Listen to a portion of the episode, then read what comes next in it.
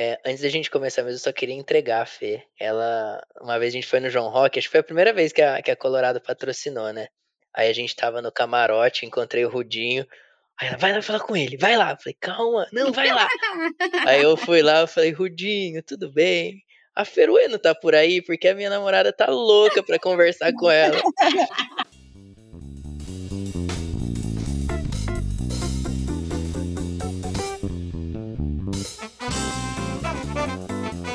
bem com vocês? Sejam bem-vindos a mais um Que Papo é Esse?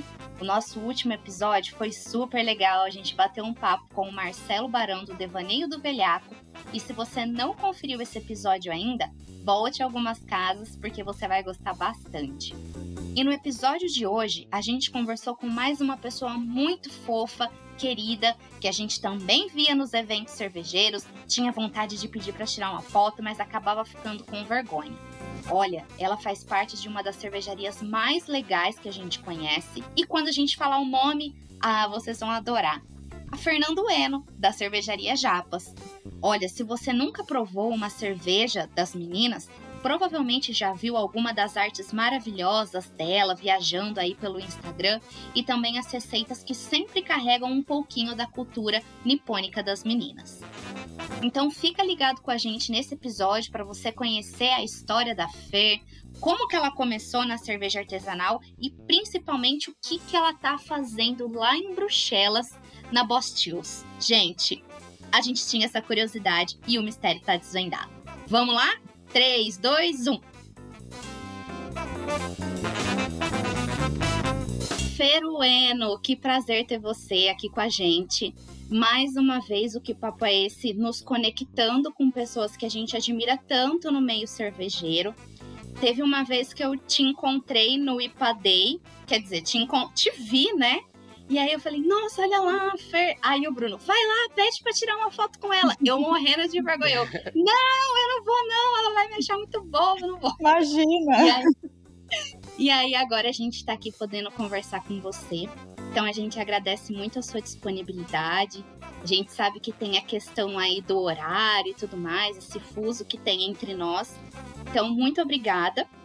E para começar, eu gostaria que você se apresentasse, o microfone está aberto, que você contasse um pouquinho da Fer antes de trabalhar com cerveja, se existiu alguma profissão antes de trabalhar com cerveja, sua formação e tudo mais. Tá bom. É, bom, primeiro eu quero agradecer muito pelo convite, eu fiquei super feliz. É, e eu acompanho o trabalho de vocês, acho vocês super fofinhos. Ah, que honra, hein? Ah, a gente é. Achei super fofinho. Fiquei muito feliz quando a Marta me falou é, sobre o convite e tal, que vocês estavam querendo me chamar. É uma honra para mim estar aqui é, falando com vocês num canal que, que eu acho que é, passa conteúdo de uma forma divertida e engraçada, eu gosto muito. E é isso, vou começar me apresentando. Vai lá. É, eu sou a Fernanda Eno. É, natural da Ribeirinha, então eu sou de Ribeirão também. Mais uma pessoa de Ribeirão. Sim. E eu sou mestre cervejeira, então eu trabalho atualmente, estamos aí, né, dois empregos. Tenho, eu sou sócia e cervejeira da Japas, junto com a Maíra e com a Yumi. E também eu sou cervejeira de inovações, sei lá, cervejeira cigana. é, Alguma coisa aí, né? Mas é, então, tipo, o povo me pergunta, eu falo, gente, não sei exatamente como funciona, mas assim. mas eu sou uma cervejeira móvel atualmente. Uhum. É, para ZX, da Ambev. Então, eu trabalho em projetos de inovações em cervejarias diferentes. Então, eu tenho feito isso é, já faz um tempinho. Vou contar a, a trajetória completa aí para vocês. Que legal, deve ser um trabalho bem legal, assim, que não tem muita, talvez não tenha tanta rotina, assim, né? Sim, é, mas é, é bem minha cara mesmo esse trabalho, porque eu, eu odeio rotina e eu amo viajar. Eu sou sagitariane, então. então, assim, não, vaga melhor não há. A gente pode imaginar. Vocês perguntaram sobre profissões passadas, assim, no passado distante. é... Há muitos anos atrás? Não, há muitos anos mesmo. O meu primeiro emprego, na verdade, é... acho que o Bruno é de Ribeirão também, né? Isso. Você vai conhecer, talvez. É, eu- meu primeiro emprego foi como vendedora da Mr. Cocker, uma loja de sapatos em Ribeirão. Nossa, eu não Você conheço. não cara. conhece? Nossa, Onde é muito fica? antiga. É, ela ficava ali na João Penteado, mas também tinha no shopping depois. Aí depois foi ali. Agora, recentemente estava perto da Fuse e acho que agora eles estão online. Então, Ó, ela ainda hoje. acompanha o- os eu acompanho eu movimentos sou, da loja. eu sou amiga ainda do Caio, que é filho do Kenji que é, e da Cris, que eram donos. E o Caio virou tatuador e tal, mas agora ele também tá trabalhando com a marca. é, fazendo, é, desenhando sapatos. É, então, meu primeiro emprego foi esse, e depois é, eu comecei a estudar, né? Então, eu, é, eu estudei engenharia de alimentos na, na UFSC, na Federal de Santa Catarina. E, e aí foi logo depois desse primeiro emprego, então foi super pouco tempo. E depois eu já fui é, já fui para Floripa, então fiquei lá cinco anos e meio. Atrasei um pouco porque eu fiz um intercâmbio no meio. E na verdade eu não queria fazer, é, eu queria fazer arquitetura, eu não queria fazer engenharia. Só que eu queria morar em Floripa. Entendi. Então, então eu caí um pouco sem querer na engenharia. É, eu prestava arquitetura e em Floripa eu tinha direito a colocar a opção 1A, que era tipo a segunda opção, mas é, lá você concorre a todas as vagas, como se fosse a primeira. E aí algum, Sim. alguns cursos tinha essa opção. E aí você só podia escolher entre engenharias. Aí eu olhei na lista e falei o que, é um Vou pouco nessa aqui melhor. de alimentos. de Aí eu boa. falei, ah, vou, vou na de alimentos. E aí, no fim das contas, eu passei e fui, assim, no impulso de ir pra praia, literalmente. Mas, mas Gente, é, Ela tava muito focada no curso ali, ó. eu tava ali. Mas eu, pelo menos, morava em frente ao prédio da arquitetura, que era o mais próximo ali que eu conseguia. Olha só, não foi de todo mal, gente. Não, mas assim, com o tempo, nos dois primeiros anos eu realmente não fiz grandes coisas. Eu ia muito pra praia, fazia sol, eu tava na praia. É, depois eu comecei a levar muito, muito mais a sério e realmente estudar bem, bastante. E correr atrás do prejuízo, né? do- dos primeiros anos. Dois anos de praia ali. Mas aí deu tudo certo. No fim, eu, eu comecei a gostar muito. E hoje eu não me arrependo. Assim, eu, eu, eu não sei se, se eu é, seria tão feliz assim com arquitetura como eu sou hoje. Assim, que eu acho que eu me encontrei mesmo onde eu devia cair. Ali foi sem querer, mas deu certo. Olha, com certeza a gente não seria tão feliz você sendo arquiteta do que engenheira de alimentos. Então, né? Ah, mas é, assim muito que a vida também caminha de uma melhor, da, da melhor forma possível, né? Para que a gente, mesmo sem saber, sem ser conscientemente, para que as coisas fluam da melhor forma possível. E tá aí, ó, você cursou engenharia, ficou perto do prédio de arquitetura, curtiu praia e agora tá aí colocando na prática muitas coisas que você aprendeu no curso, né?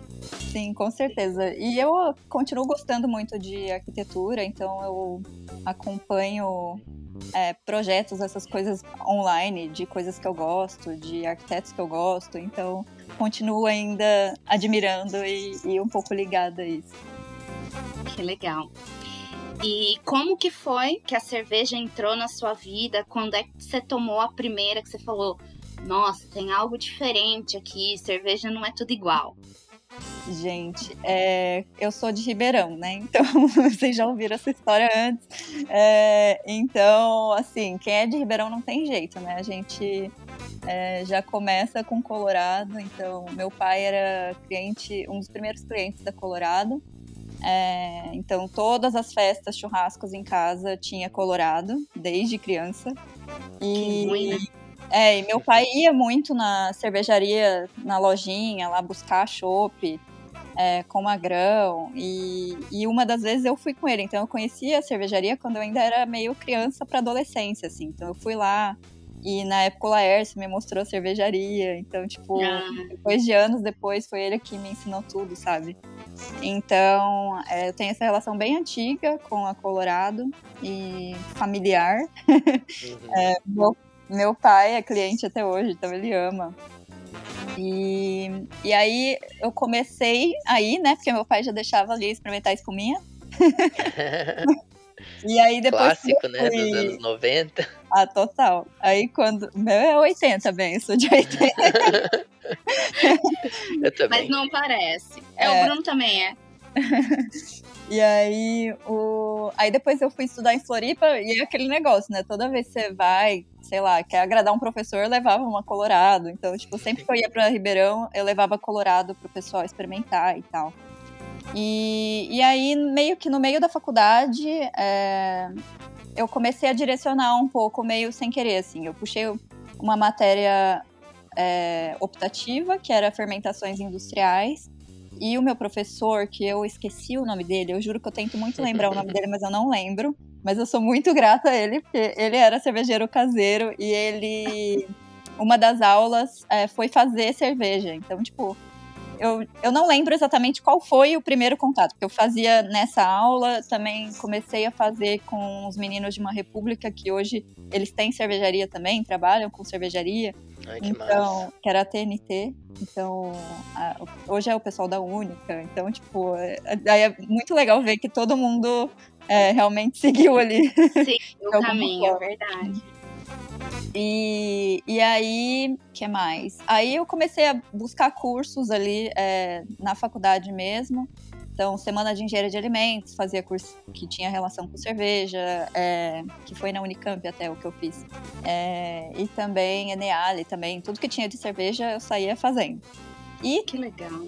Aí teve um processo seletivo também da. Eu não sei o que foi primeiro, tá? Eu acho que foi o Semalim, que aí eu vi a Kátia Zanata. Foi uma palestra da Kátia Ah, que é, que aí, tipo, acho que eu comecei a me interessar ainda mais e tal, correr mais atrás de outros cursos. Apareceu um, um processo seletivo da Ambev, de um estágio de verão, é, na faculdade. Então, foi o pessoal da Ambev lá é, explicar um pouco sobre as vagas e, e seria para a Ambev de Lages. Então, eu participei desse processo seletivo.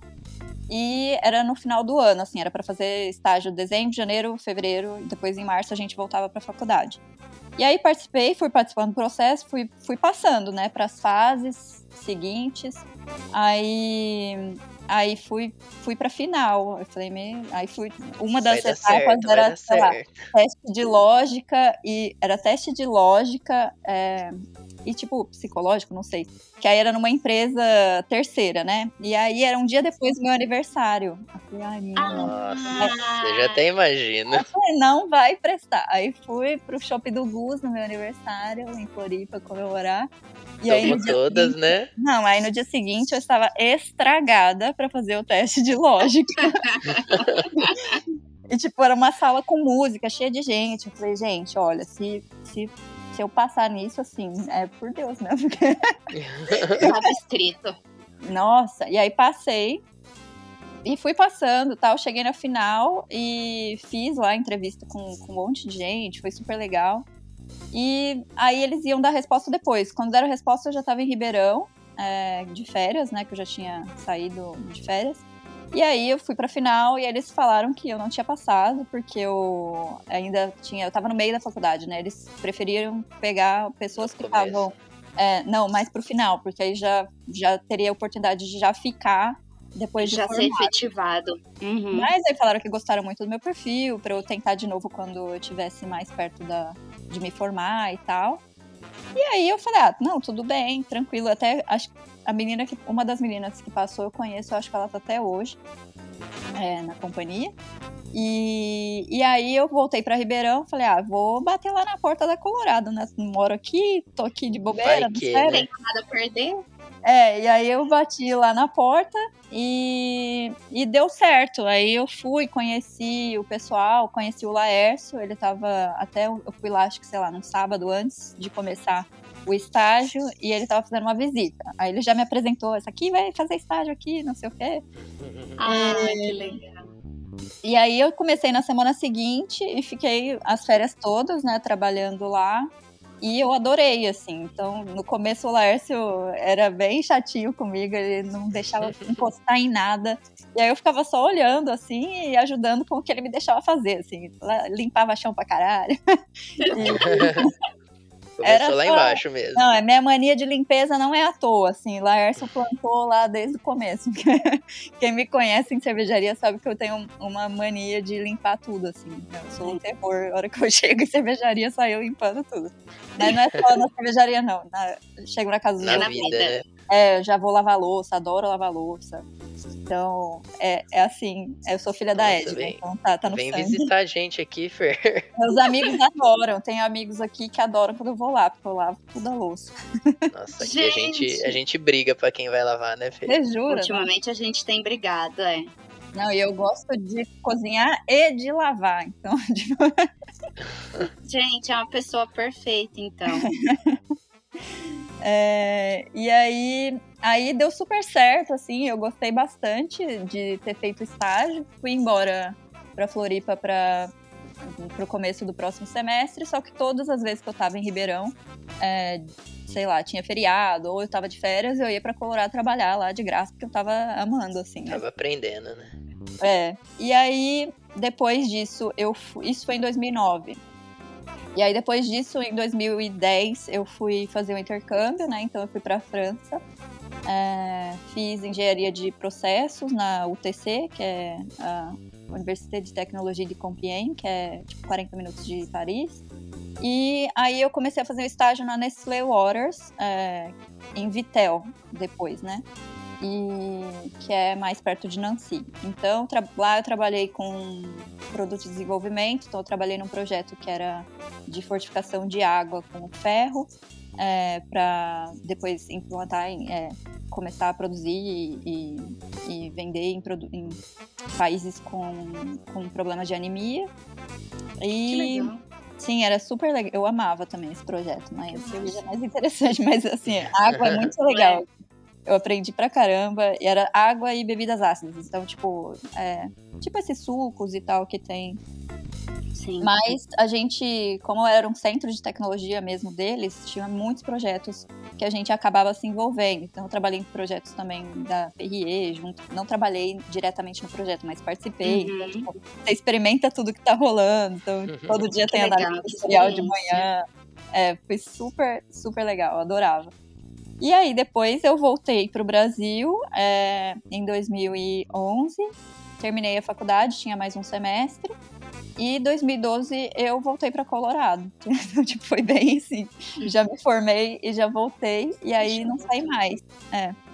Então, no início na Colorado também não tinha vaga na produção, então é, eu cheguei lá, só tinha vaga para compras. Aí eu falei, ah, eu Vamos me, aí, enfio, né? me enfio lá e assim, a hora que tiver a vaga na produção, eu já só pulo, né? O importante é entrar, né? Depois que você tá lá É. dentro, você vai dando seus pulos. Exatamente. Aí cheguei, aí eu fiquei em compras, odiava, porque assim, eu sou muito ruim pra. Eu sou muito ruim pra pechinchar as coisas, assim, eu sou muito ruim, assim, sou, sou péssima. É, Eu também sou meio assim. Se a pessoa me fala assim, ai, custa 100 reais, eu falo, tá bom, Tá bom. eu, eu também, eu não peço desconto, assim, tipo. eu também não. Aí, aí sou péssima negociadora. Aí falei, tá, né? Vou, vou, vou, vou indo.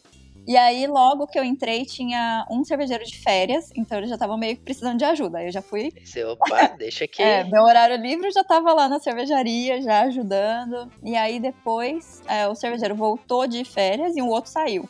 Aí Aí, você pulou pra vaga do Aí- outro. É, aí pulei pra vaga do outro. Só que aí por muito tempo eu fiquei fazendo as duas coisas, né? Cerveja e compras. Aí teve um dia que eu fiz uma cagada lá, esqueci de comprar a garrafa, acho que foi. Ou esqueci, sei lá, eu esqueci alguma coisa. Eu falei, gente, não tá dando, assim. Então vocês arrumam alguém pra compras e eu fico só na cervejaria, porque agora eu já comecei a fazer cagada. Então, Deixa eu ir pra. Do tipo assim, ao invés de, ó, precisa de alguém lá na cervejaria Ah, porque não, eu já. tô fazendo cagada. Não, já era ao contrário, já. Já que eu Não, fiz cagada lá, deixa eu ficar onde eu sou boa mesmo. não, eu já direcionei já. Falei, gente, Tá arruma certo. alguém, porque não dá mais. E aí, e aí foi isso. Aí eu fiquei é, alguns anos como cervejeira, né, prática. Então rodava turno com- junto com o Laércio. Depois o João Becker entrou também. É, ou ele já tava lá, eu não lembro. Eu sou muito ruim de memória. Então vocês vão perceber aí no caminho. Mas aí ficamos nós três bastante tempo. Depois o João saiu, ficou só eu o Laércio. Aí depois entrou o Caio. Então foi passando, foi passando muita gente. Então eu trabalhei com bastante gente já do mercado.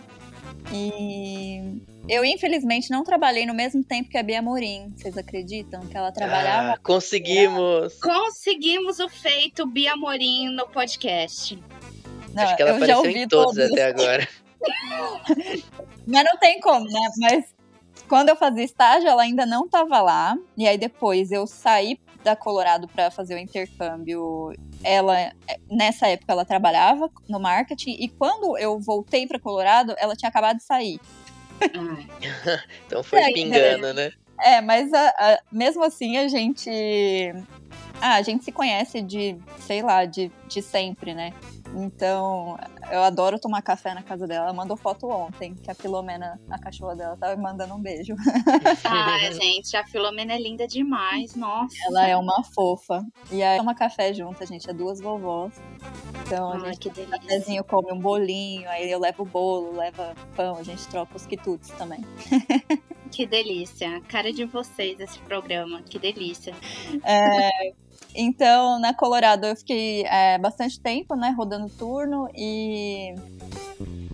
Que mais? Aí eu fiquei. Eu também passei por uma coisa bem parecida com, com a Fê, porque o meu pai ia comigo também pro trabalho, quando eu tava no primeiro. Ah.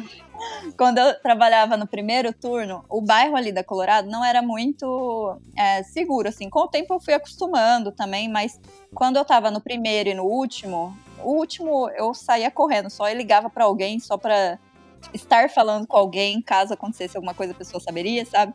Mas, tipo, de manhã eu tinha que abrir a cervejaria, era quatro e meia da manhã, cinco horas, aí tudo escuro. E aí, tipo, aí era meio perigoso, assim, sabe? Aí, e aí o meu pai ficava, não, mas você vai sozinha, é, é perigoso, e não sei o que, eu vou com você. Aí meu pai ia comigo.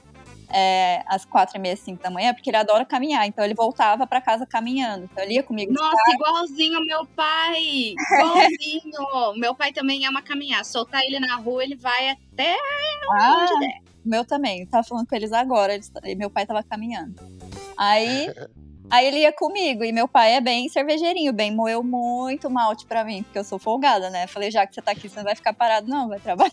Ficar só olhando aí, bota o saco nas costas e me ajuda. Aí ele moía malte pra caramba lá, e eu ficava dormindo lá em cima da saca enquanto ele moía.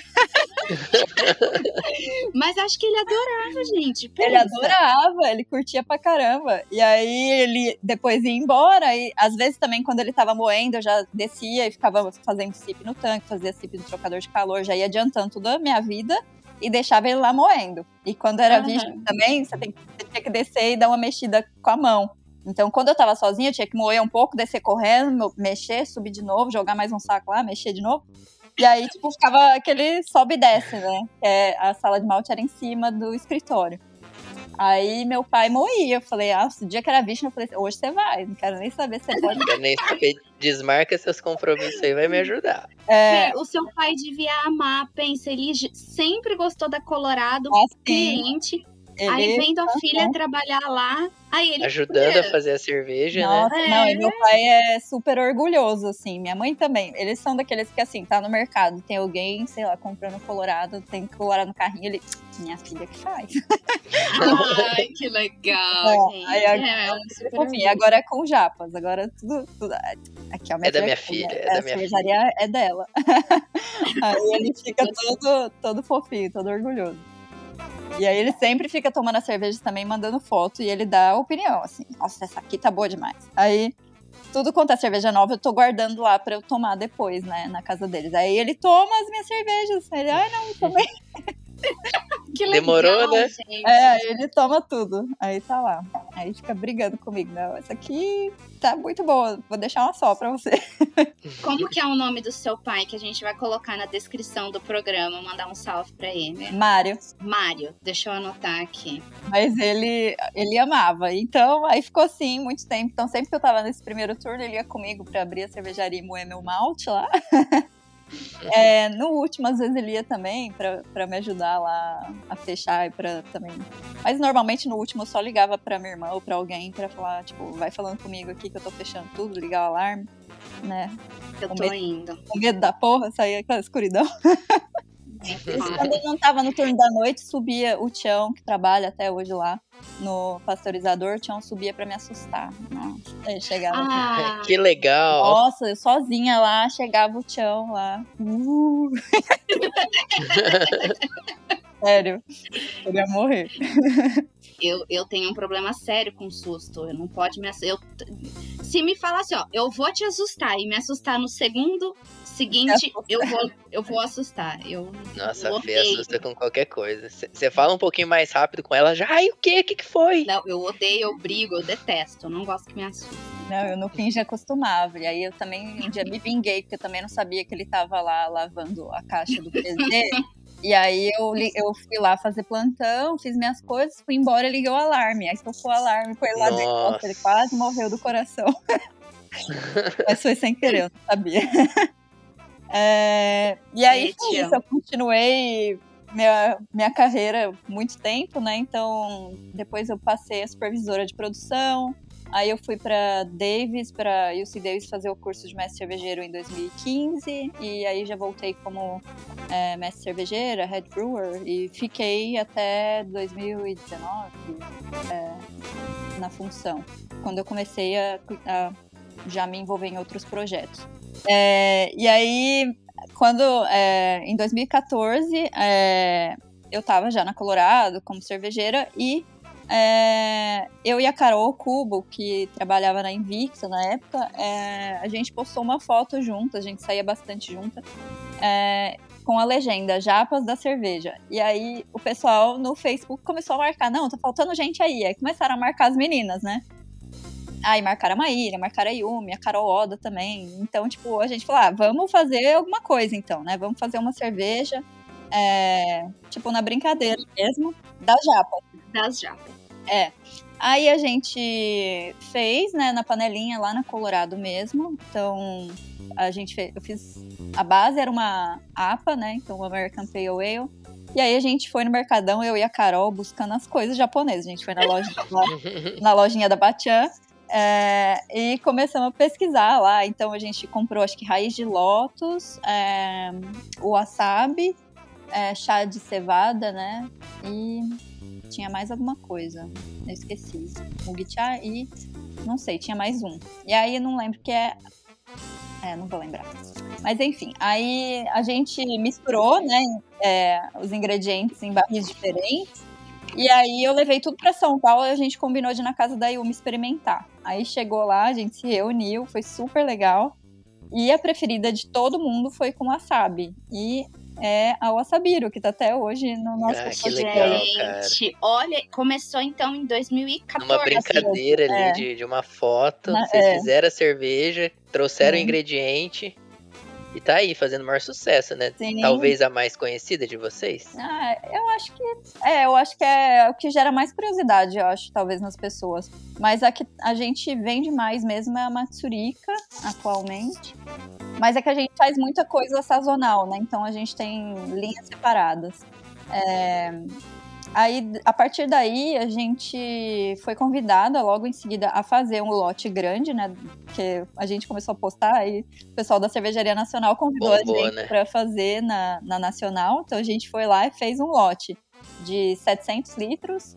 E assim, o lançamento foi numa segunda-feira e lotou a casa, tipo, tava lotado. E vendeu na quinta-feira, se não me engano, já tinha esgotado tudo. É, Nossa. É, aí a gente animou, né? A gente foi empolgando, falando, ah, vou... Foi, eba, dá negócio. aí a gente foi se empolgando e tal, aí começamos a procurar parcerias para produzir realmente engarrafar ou enlatar. Então a gente começou pouco tempo depois a produzir na Invicta já.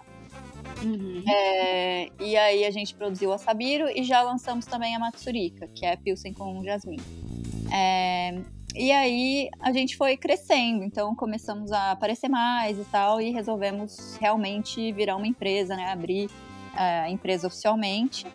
É, e aí, na época que a gente abriu, é, a Carol Oda já não quis levar mais tão a sério, e tipo, porque ela também já tinha um CNPJ no nome dela, então dava conflito, que eu acho que ela Sim. não uma coisa assim, burocrática. Então seguimos nós quatro, eu, a Yumi, a Carol, o Cubo e a Maíra. Então a gente ficou bastante tempo assim, é, nós quatro, e até 2018, que 2018 a gente mudou para Dádiva.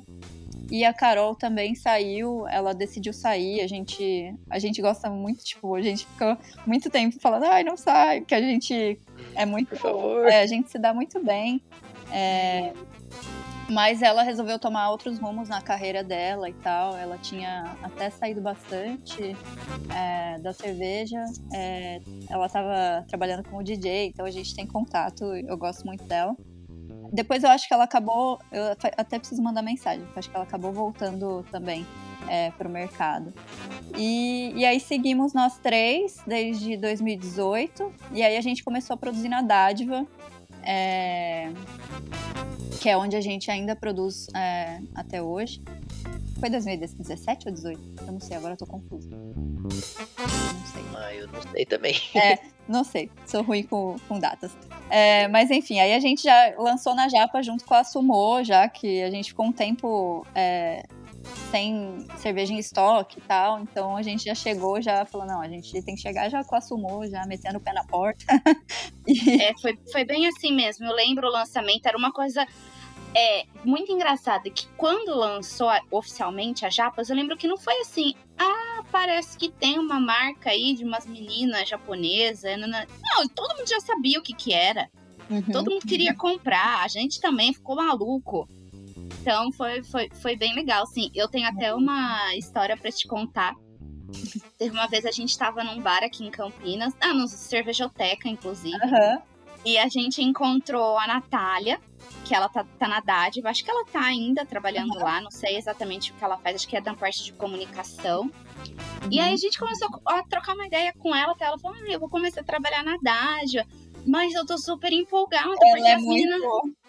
Ela é, muito assim, as meninas da Japas trabalham, elas fabricam lá, eu quero muito conhecer, eu sou muito fã. Eu achei tão bonitinho. Eu falei, Gente, assim, ela é muito fofa. E ela é super clientona, assim, fã.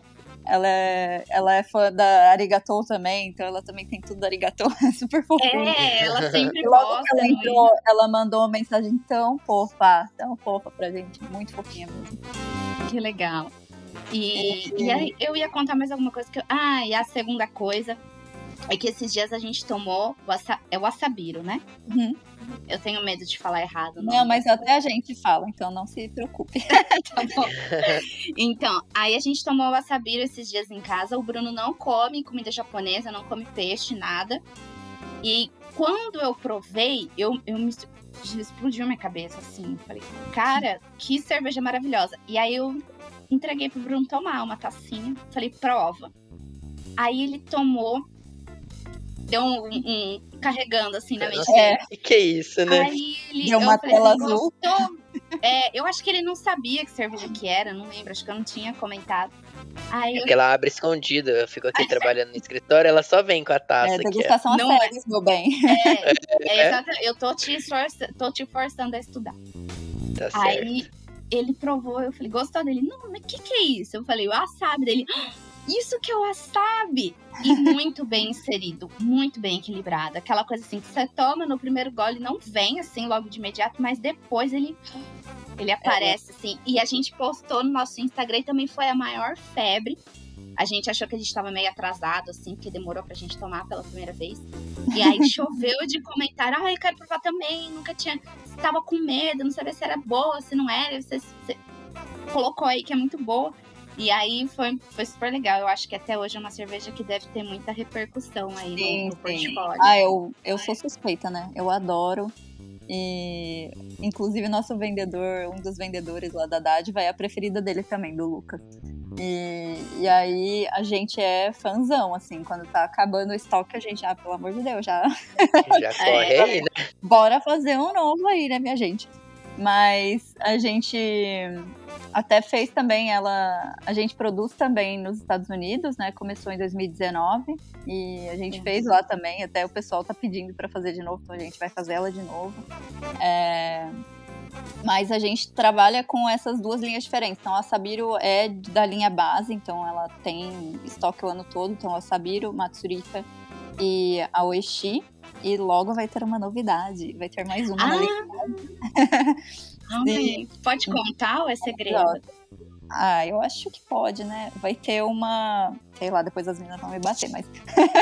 ah, mas não, gente... mas se for dar problema, não. então não precisa contar. Não, faz assim, ó. Você conta, a gente, gente grava. E antes de ir pro ar, a gente te pergunta. tá bom. Qualquer coisa corta. É, vai ser uma IPA bem básica, assim, sem nada, porque a gente já tava com a ideia de fazer e tal, e aí a gente viu que tem a demanda, até minha, meu fundo de tela é dela. E aí ela vai chamar Neko, que é o gato, sabe? Manek Neko. É o gatinho. Ah, sei, sei, sei que E aí, como a gente sempre adiciona ingredientes diferentes e tal, essa o ingrediente especial é sorte, porque a gente não adicionou nada. É o gato, botaram o gato. É o gato da sorte, minha gente, se contenta. Porque também eu acho legal também é, trabalhar, a gente gosta muito de trabalhar com o conceito, não só com ingredientes. Então, as ideias Sim. surgem de, de lugares diferentes. Então, às vezes a gente trabalha com cervejas com ingredientes que não são japoneses e também só com um conceito. Então, a gente até a Gojaira também que a gente lançou agora, também não tem nada adicionado, é só o conceito mesmo, que é a nossa Godzilla fêmea. É. Vou mostrar o rótulo pra vocês. Estava procurando. Ai, ninguém vai ver, só Cara, gente. Maravilhoso. Ai, Ai, que bonito. Que lindo. Ai, que legal. Essa parte tem que ter só essa parte assim, ó. Ai, que lindo. Tá, tá, tá, ninguém sabe. É a Yumi que faz, né? É a Yumi que faz, sim. Nossa, ela é talentosíssima, Não, né? é, a gente. Paga um pau nas artes que ela, que ela monta aí. É tudo muito bonito, muito conceitual, né? Gente, é tudo cachorrinha da Yumi. Sou muito fã. Só um parênteses, vocês têm o site lá que tem o manual da marca, né, cara? Sim, sim. Nossa, pra quem eu posso, eu mostro aquilo lá. Falo, cara, você vai criar uma marca? Olha isso aqui. É. É muito legal, é muito legal aquilo. É, ajuda pra caramba. Ajuda vendas, então, tipo, o time comercial já consegue acessar tudo lá. Então tem as. É, é, tem logo, tem mockup. Então, sempre que eles precisam de material, todos os assets estão lá. É, e também dos Estados Unidos. Então, essa semana a gente teve reunião com o distribuidor da Flórida também, eles não sabiam ainda do Brand Book, então a gente passou para eles. E aí todo mundo fica, ai meu Deus, nossa, tipo, porque é, porque Tudo que eu preciso tá isso aqui, evita nossa. um tanto de e-mail que vocês não fazem ideia. Porque aí o povo fica pedindo, ah, não sei o que, me manda não sei o que. Tá manda o seu logo, lá, tá manda não sei o só manda o link, a pessoa baixa, facilita a vida de todo mundo. É verdade. Mas isso que você falou sobre não necessariamente ter o um ingrediente ali japonês na receita, mas ter uma história por detrás do conceito. Uh, a gente conversou recentemente com o Barão da Devaneio. Quem ainda não ouviu o episódio, volte algumas casas para ouvir. E a gente conversou muito sobre isso, sobre conceito de marca, consolidação. E do mesmo jeito que a gente vê isso muito forte na Devaneio, a gente vê nas Japas também. Uhum. É, é, é, muito redondo, não tem rebarba, como eu costumo É. dizer. A gente olha, tem identidade visual, é a cara de vocês. A Yumi faz um trabalho assim fantástico. Fantástico. Fantástico. Como, assim, eu acho que não, não tem, gente. Hoje no Brasil não tem. Quem É, a faz o gente- que vocês fazem.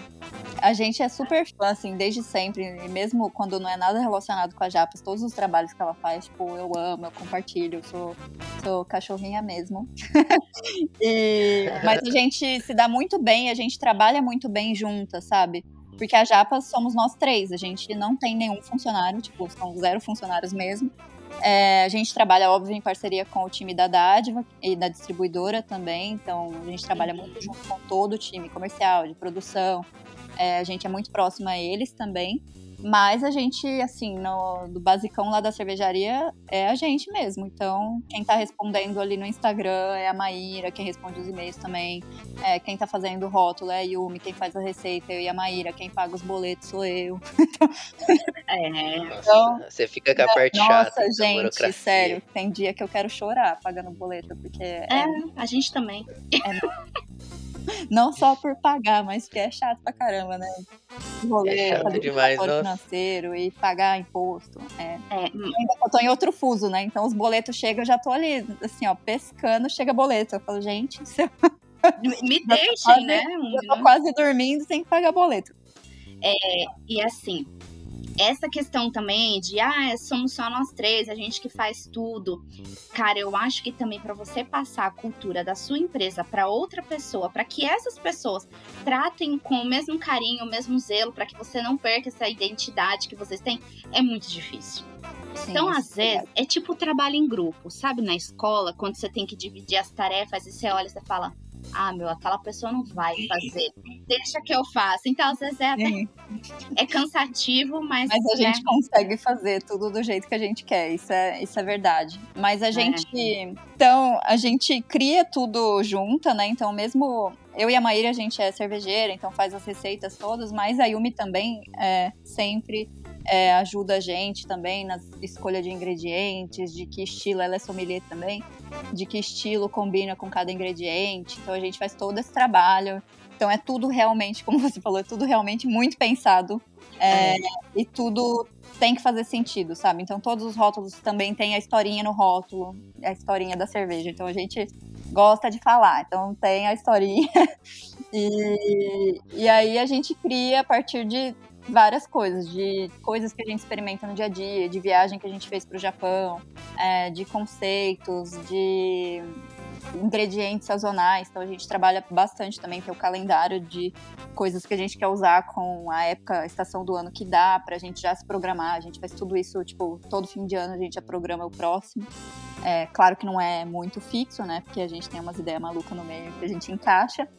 E só que a gente, a Japas é muito pra gente, muito mais que cervejaria, sabe? É uma forma também da gente mostrar essa nossa mistura, sabe? De ser de famílias nipo-brasileiras.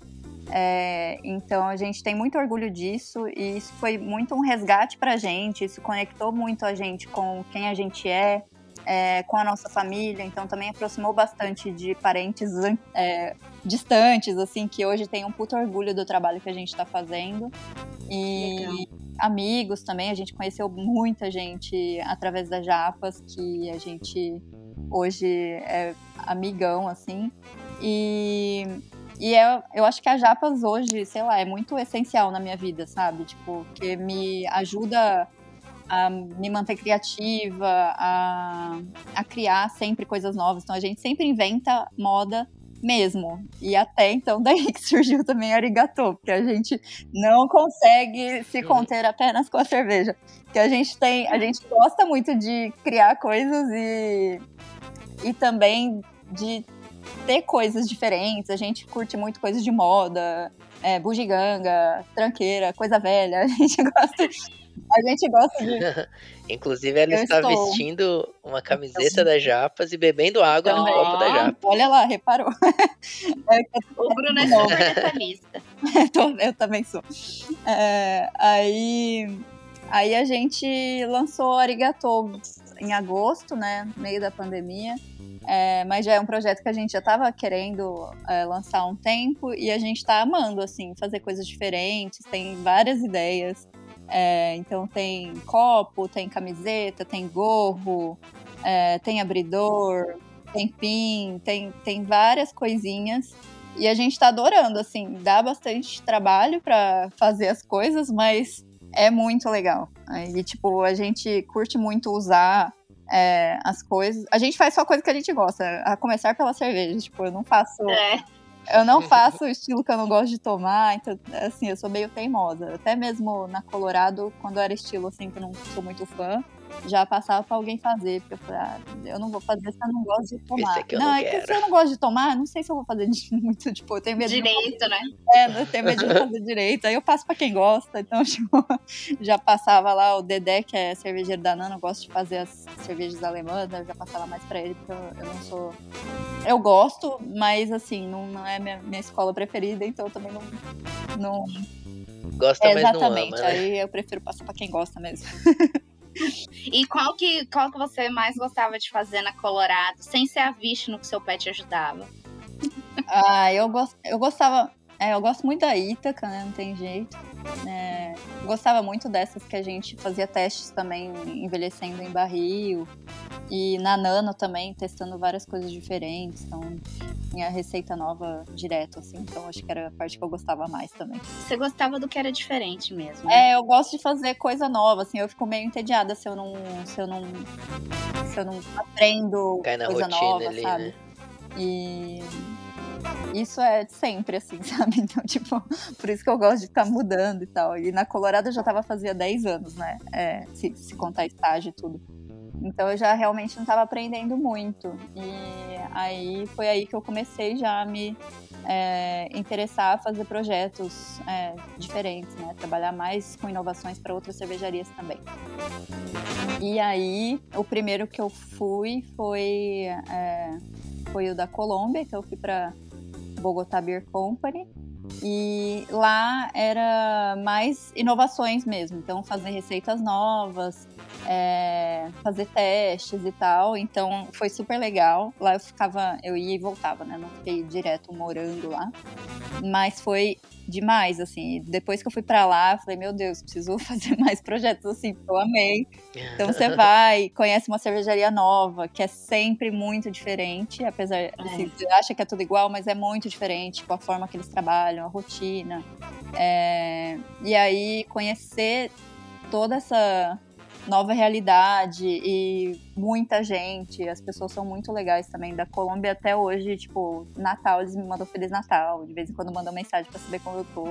Então, isso é a melhor parte, sabe? Além de aprender pra caramba. Então, eu na Colômbia eu fui, era, eu tava igual uma criança, né? Porque eu ia nos mercados de fruta, experimentava tudo quanto é fruta. Aí ia na, nas melhores cafeterias, lá que eu amo café também, aí já comprava 500 cafés para experimentar. E depois... Tudo é trabalho, Sim, né? Depois... Tudo com a desculpa de não. Pra depois fazer os testes lá com as cervejas. Então, eles também tinham uma panelinha caseira, só que era um pouco maior do que a que eu tinha na Colorado, mas era igualzinha. E os tanques também eram melhores, assim, tinha uns tanquinhos bem. Porque o meu tanque era um balde, na verdade, na Colorado. Antes, né, na, na, na Rua Minas. E aí e aí lá eu testei várias frutas. E aí foi super legal porque os os próprios cervejeiros não conheciam várias frutas que eu tinha comprado. E eles Olha são. Só. Aí, aí eu juntei todo mundo, falei, vamos comer todas as frutas. A gente comeu, aí já começamos a pensar que estilo que combinaria.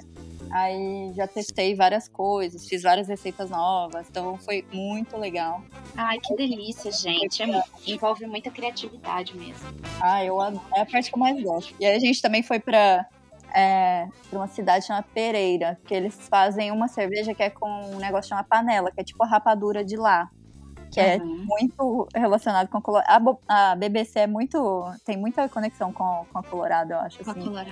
Nos conceitos. E aí a gente foi nessa fazenda também, é, para ver a produção, foi incrível. Aí a gente foi também num produtor de rum, que a gente fez também. Uma, da, uma parte do projeto também era de envelhecimento de cerveja em barril. Aí a gente também deixou lá envelhecendo é, a, uma cerveja deles né, em barril de, de rum, desse lugar que a gente foi. Nossa, foi super legal, foi incrível. E aí, depois desse projeto, é, eu tive um outro, é, que na verdade eu ia ficar seis meses lá, mas aí começou a pandemia. Mas eu cheguei a começar, então eu fui para Bia del Borgo, na Itália. E aí a Birra del Borgo também é uma cervejaria muito tradicional na Itália, é, com cervejas incríveis, tipo, eles são assim, tem duas, tem duas cervejarias, né? Tem uma que é mais espontânea e tem a outra que é uma cervejaria é, que eles produzem mais as, as coisas de linha, né? E aí eles têm uma sala de barris e ânforas, é, que é enorme também. E aí essa sala tava meio parada lá. Então eu fui para lá para ver o que tinha, tipo, experimentar tudo que tinha. então fiquei. Que ruim, né? Eu fiquei lá, experimentei todos os barris e ânforas. E aí fiz, né, descrição de tudo que tinha. Separei o que é, dava para usar, do que, né, do que não dava mais, que tinha que descartar mesmo. É, e aí fiz sugestões de blends e tal. E aí eu ia voltar para lá é, para passar seis meses para já fazer esses blends, é, lançar as coisas, é, ver com que a gente encheria é, essas ânforas. Tinha mais 10 ânforas vazias. é, ver com que encheria isso de novo, junto com o time de cervejeiros de lá. É, e aí as coisas foram atrasando, e aí quando saiu tudo, começou a pandemia. Deu pra eu. Aí, aí fiquei no Brasil, é, e aí fiquei é, alocada na Colorado mesmo, né, que eu sou de Ribeirão. E aí surgiu essa oportunidade aqui, é, na Bocius, que eu tô na Bélgica hoje, né? E, uhum. e aí esse projeto aqui é completamente diferente, assim. Então, tipo, eu fiquei um pouco assustada por não ter experiência diretamente trabalhando com isso, né? Porque eu sou mais inovações. E aqui na Buceus, eles fazem é, três cervejas, né? De vez em quando faz uma outra diferente, mas é, a Triple Carmeli, a Deus e a Quack. Aí, uma vez por ano, mais ou menos, sai a Monte Cristo. É, mas é, o meu projeto é totalmente direcionado à refermentação da Triple Carmeli. E eu tenho, assim, um total de zero experiência com, com isso. Então, a hora que, que eu vi, eu falei, nossa, pô, eu não sei nada, né? Mas, assim, eu, eu amo aprender. É, eu falei, eu gente, eu aprendo. Se não for problema para vocês, para mim não é. Então.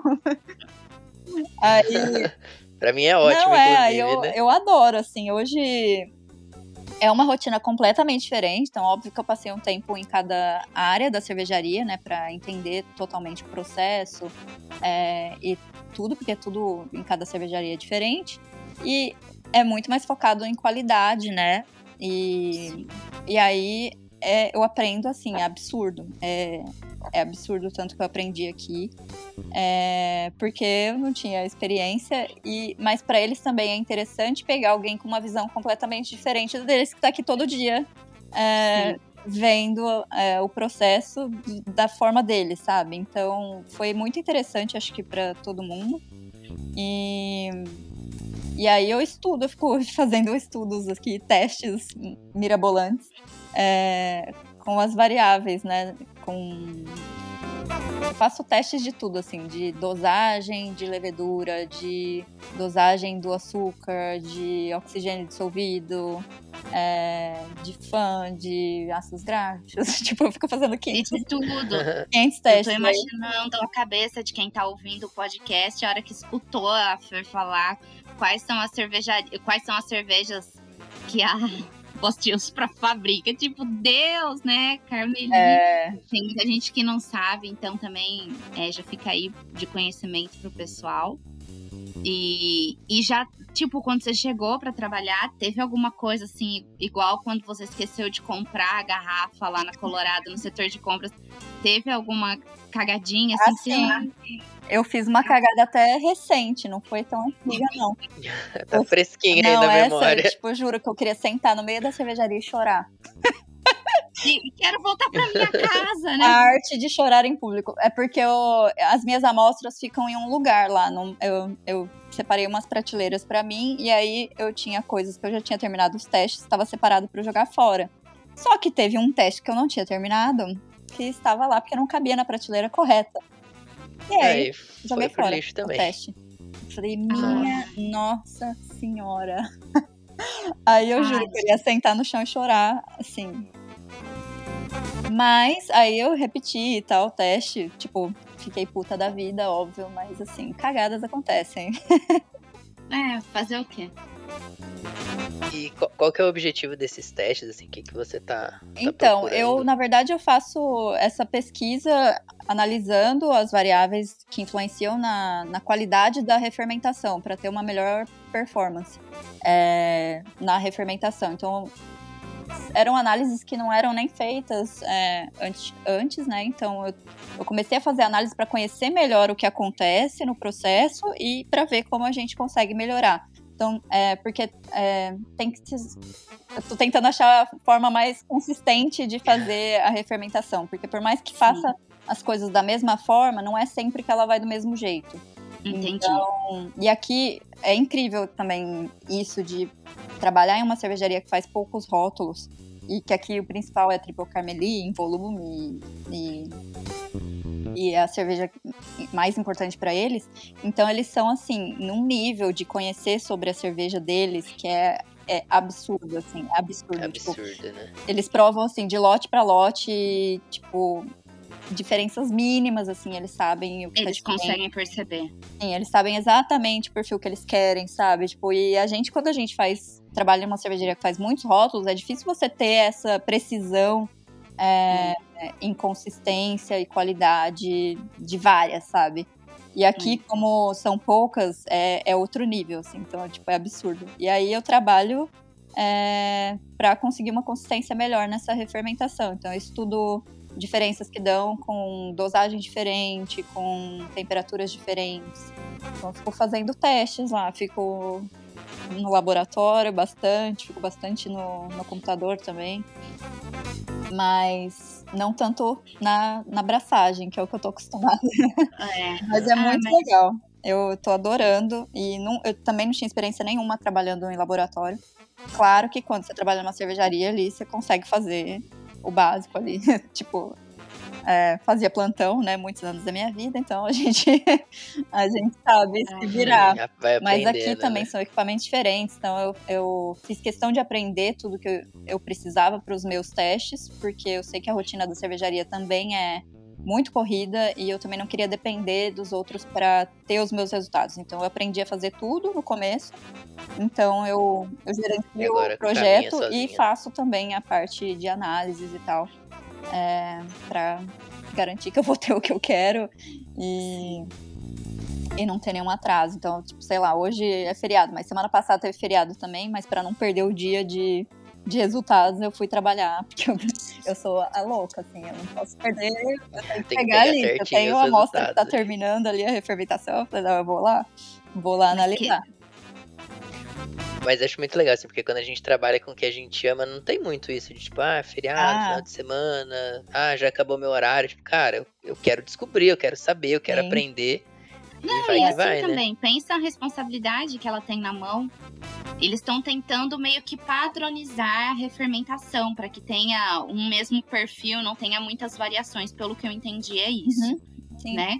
E aí pensa, Perde o resultado, porque, ah, era feriado, eu não vim. é, não existe, né?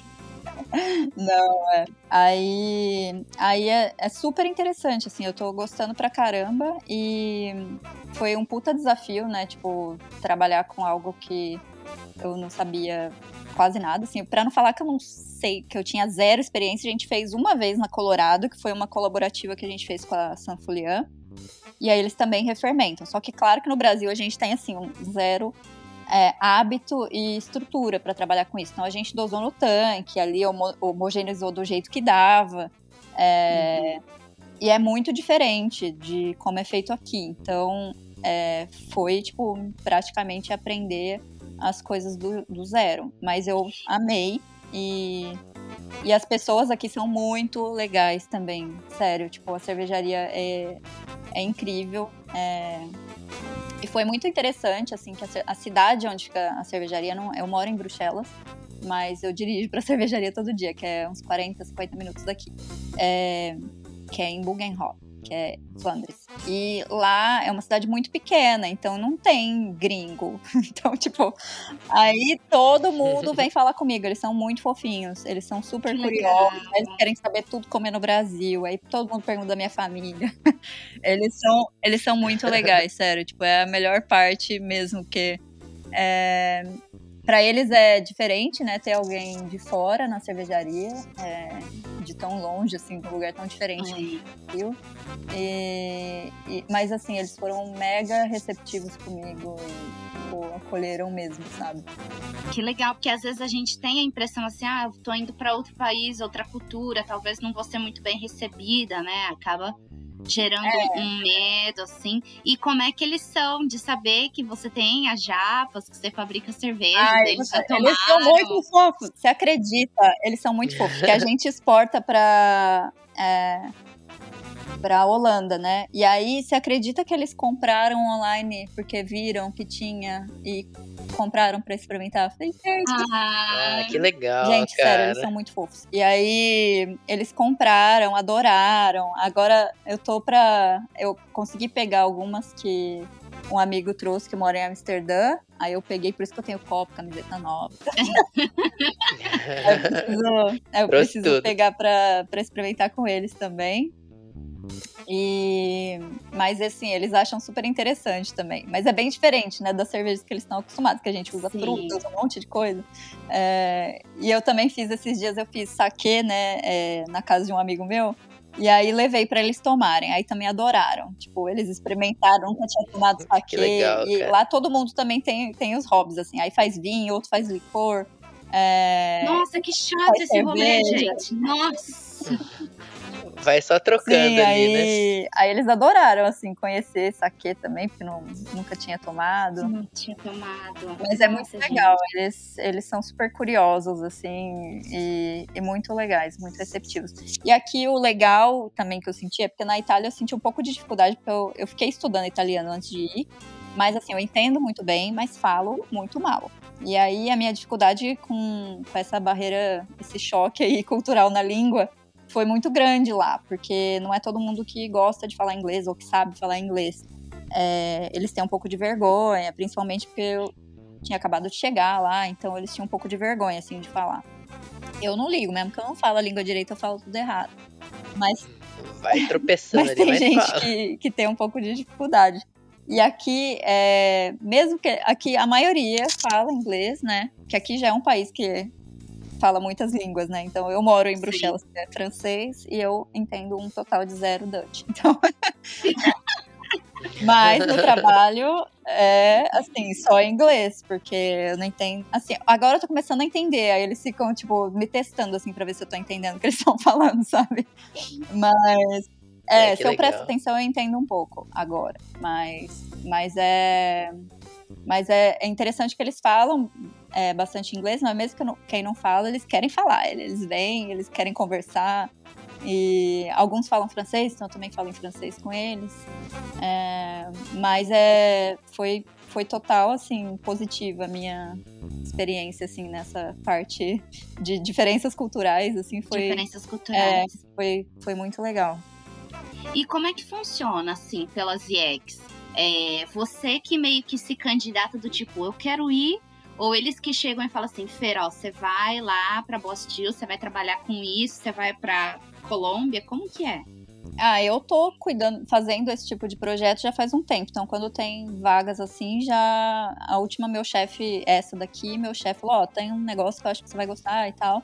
E aí ele já é, me marcou um call comigo, conversamos e tal. E aí eu já marquei a entrevista com o pessoal daqui. E aí rolou. Mas é mais ou menos assim. Tipo, é que eu já tô meio que é, fazendo projetos assim há um tempo, então já sabem que eu quero, assim. Sim. quero. Pintou é, alguma coisa é, legal, quero, pode chamar, eu, né? Eu gosto. Eu ia ficar muito. maluca se alguém chegar assim e falar assim: você vai lá pra Bélgica, você vai trabalhar na, na cervejaria. É, eu ia ficar maluca. Não, para mim só é um pouco difícil não saber muito assim, tipo, o que vai rolar, sabe? É, no futuro. Tipo, eu não consigo fazer planos a longo prazo. A longo né? prazo, é. Uhum. Tudo bem que eu não ligo tanto para planejamento, né? Com a boa sagitariana, mas é, uhum. às vezes eu sinto falta, assim, de, de ter uma ideia do que vai acontecer. Porque eu mudei total, assim, então eu saí do meu apartamento, entreguei tudo. É, meus pais estão com os meus bichos, que eu tenho para facilitar. Eu também tenho um cachorro, uma cachorra e dois Nossa, gatos. Ela é linda, então... né? É, é... Ah, ela é fofinha demais. Uma branca e preta, não sei a raça. É, certo? Border Collie. Nossa, ela é maravilhosa. Então, tipo, aí minha família fica doida também com, com essas minhas mudanças todas. Mas eu gosto muito, gosto de morar em outros lugares, de viajar. Então, é, sei lá, talvez um dia alcance, sim, mas por enquanto. Por enquanto tem por gás enquanto, ainda, né? Tem, eu gosto. E aí, como eu mudo também bastante, acho que é difícil eu enjoar. Tipo, eu e... faço várias coisas diferentes. E você tem uma data para ficar aí até. Eu fico até o final do ano. Ah, não vai dar pra nós, Fê. Que a gente vai ano que vem. Ah, é? é. Já sabe nossa, quando? A nossa lua de mel atrasada e adiada duas vezes. Nossa, nem fale. Quando a gente for de lua de mel, a gente já vai ter do... dois anos de casado. Quase dois anos de casado. Nossa. A gente ia ano passado, aí não deu, aí esse ano de novo não deu também. Agora é só ano que vem. As roupas que eu comprei pra viajar tá tudo guardado aqui no guarda-roupa. Ai, gente. Mas quem sabe, aqui as coisas estão indo e, tipo, se eu estender, às vezes eu ainda tô por aqui.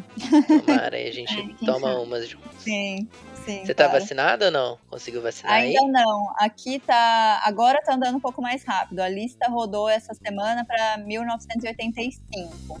E eu nasci em 86. Então na próxima rodada chega na minha idade. E a lista tá rodando a cada duas semanas, mais ou menos. Então acho que daqui umas duas semanas eu Nossa, a gente tá há meses de poder tomar uma vacina. Você tá há duas semanas, talvez. Nossa, mas assim, eu tô muito, muito ansiosa, de verdade, porque eu, assim, eles estão dando as doses extras aqui no fim do dia, porque se abre uma ampola, não sei como fala. É, Acho que é é ampola. ampola? Não Acho que é. É, porque dá, sei lá, dependendo da vacina, dá seis doses ou 12. Aí se vai uma, duas pessoas tomar no fim do dia, sobra essas doses, aí ia jogar fora. Então eles estavam dando essas doses em quem tava passando na rua ou esperando lá, né? Tá igualzinho aí aqui no Brasil, começou- né? É, tá idêntico, gente. Igualzinho. Aí eles começaram, só que aí começou a tumultuar, né? Eu tava indo, só que aí no começo eles davam por ordem de chegada, nem tinha gente indo. Aí, aí saiu no jornal, aí fudeu. Aí foi todo mundo. aí- é, e aí eles começaram a dar por ordem de idade. Então, tipo, nunca chegava na minha idade. Era sempre, sei lá, parava no 39 e tal. É, mas eu tenho vários amigos já vacinados, até na cervejaria também. Ai, que bom, hein? Tá chegando, graças a Deus. Não vejo a hora. Bom, então, infelizmente, pra gente ir caminhando pro final do papo, que foi muito bom, é, queria que você falasse, Fê, os teus próximos passos com a, com a Japas, qual que é o teu grande sonho, que tipo, ah, o dia que acontecer eu vou me sentir muito realizada, se tem esse gol final. Bom, com a gente tá crescendo bastante, né? Então a gente se dedica pra caramba é, a Japas. É, a gente tá expandindo agora para mais estados nos Estados Unidos. Então a gente começou com é, Massachusetts, Rhode Island e Maine. Aí depois a gente abriu para New York e Oregon. É, agora a gente também tá na Califórnia Flórida. E a gente está abrindo para mais estados. Então, assim, num curto prazo a gente já vai estar em 13 estados. É, Sim, então a gente está super feliz. A gente está aumentando a produção lá também. É, a gente mudou de cervejaria para aumentar a capacidade de produção. E a gente está vendendo muito bem. Assim, só não está vendendo mais porque não tem mesmo. Porque não dá, né? É, porque não tem cerveja, mas a gente está aumentando agora a capacidade também para conseguir atender mais estados. E, e é isso, a gente quer crescer bastante a marca, então a gente quer também talvez levar para outros lugares, talvez aqui para Europa. Japão é o sonho, né? Conseguir É levar pra lá seria massa, hein? Sim, demais. A gente está conversando já com algumas pessoas também para viabilizar isso. É, espero que role a curto prazo, assim, para a gente conseguir continuar crescendo e de uma forma saudável e curtindo e se divertindo aí no caminho. Com certeza. É, a gente agradece muito a sua disponibilidade mais uma vez. Foi muito legal, a gente adora conversar com pessoas, ouvir a história delas, porque às vezes a gente olha pelo Instagram ou por alguma outra rede social e a gente fica curioso para saber como que é a vida dessa pessoa, como é que ela chegou lá. E é muito legal escutar a- as histórias. E mais uma vez o que fica do episódio é, gente, nada vem de graça. Você tem que correr atrás. Trabalhar Nem que for muito, pra você. estudar muito. É, nem que for para você morar na frente do prédio da arquitetura, mas cursar engenharia. A minha mãe já me financiou tanto nessa vida, coitada, que, olha, quando fui fazer o curso nos Estados Unidos, eu fiquei devendo minha mãe dois anos, que eu vendi meu carro, peguei dinheiro emprestado. E foi. Mas aí, ó, deu super certo. Olha onde você chegou. Não, minha mãe é, é meu banco, banco da Edna. Nossa, sempre. É, tem coisas que se a gente não colocar dinheiro, não tirar daqui e apertar, a gente acaba não fazendo. Eu Não falo vai. que nunca é o momento certo para você fazer nada.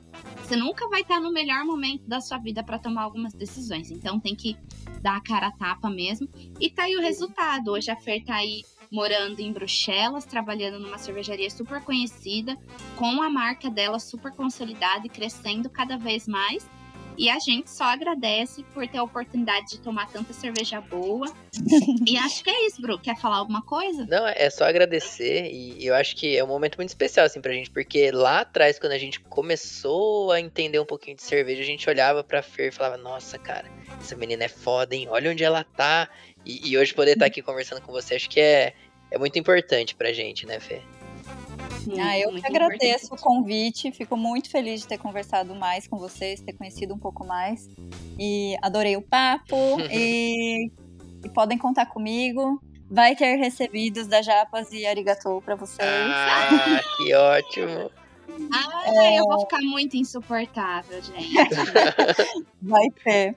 É, vou mandar para vocês. É, muito obrigada, obrigada por tudo, pelo carinho. E também quero fazer mais um comentário, assim, um, um pedido, porque pelo amor de Deus, gente, convidem a Bia Morim para participar disso, porque. Sim! A Bia tá na lista aqui, a gente só tá esperando o melhor momento, porque eu sou muito fã da Bia, cara. Muito, muito ah, fã da Bia. Todo mundo. A, a Bia é uma mãezona na vida real e na cerveja, sabe? Tipo, é a mãezona. É a mãezona do, do, do cervejeiro tudo. E aí, Fê, como foi conversar com uma das pessoas que você mais admira no mercado cervejeiro? Ai, foi muito legal, eu tava super nervosa. Mas o papo foi muito bom, a Fê muito receptiva. Muito não fofa, poderia... né? Muito fofa, não poderia ser diferente com um nome lindo desse, né, gente? Ai, que mentira. Não, mas ela é muito legal, cara. Foi muito enriquecedor pra gente, assim, ver que é, uma pessoa que a gente achava que era tão legal, de fato é tão legal, né? A gente acompanha muito pelas redes sociais e quando a gente vai se aproximar de uma pessoa que a gente admira, às vezes a gente tem um pouquinho de medo, mas ela foi super receptiva, super disposta. Ela tá em outro fuso horário, acho que 5 horas na frente, recebeu a gente super bem, né? É verdade.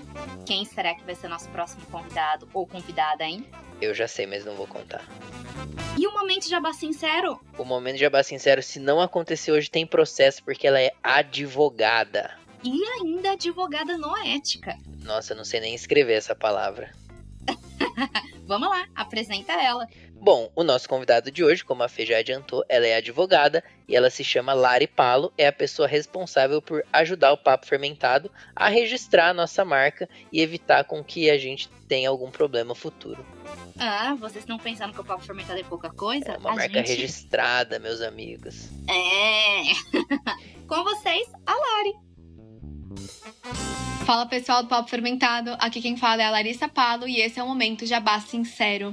Eu sou advogada especialista em registro de marcas e proteção de direitos autorais. E se você empreende, se interessa por esse assunto e quer dicas de como proteger o seu negócio, confere meu conteúdo lá no Instagram, o arroba é Larissa Palo, P-A-L-O. E eu te espero lá pra gente bater um papo. Hoje, só mulheres, hein, Fê? Só mulheres. A gente já dominou o mundo, vocês que não sabem ainda. Concordo. Então, daqui 15 dias a gente tá de volta. É isso, gente. Um beijo e tchau. Falou!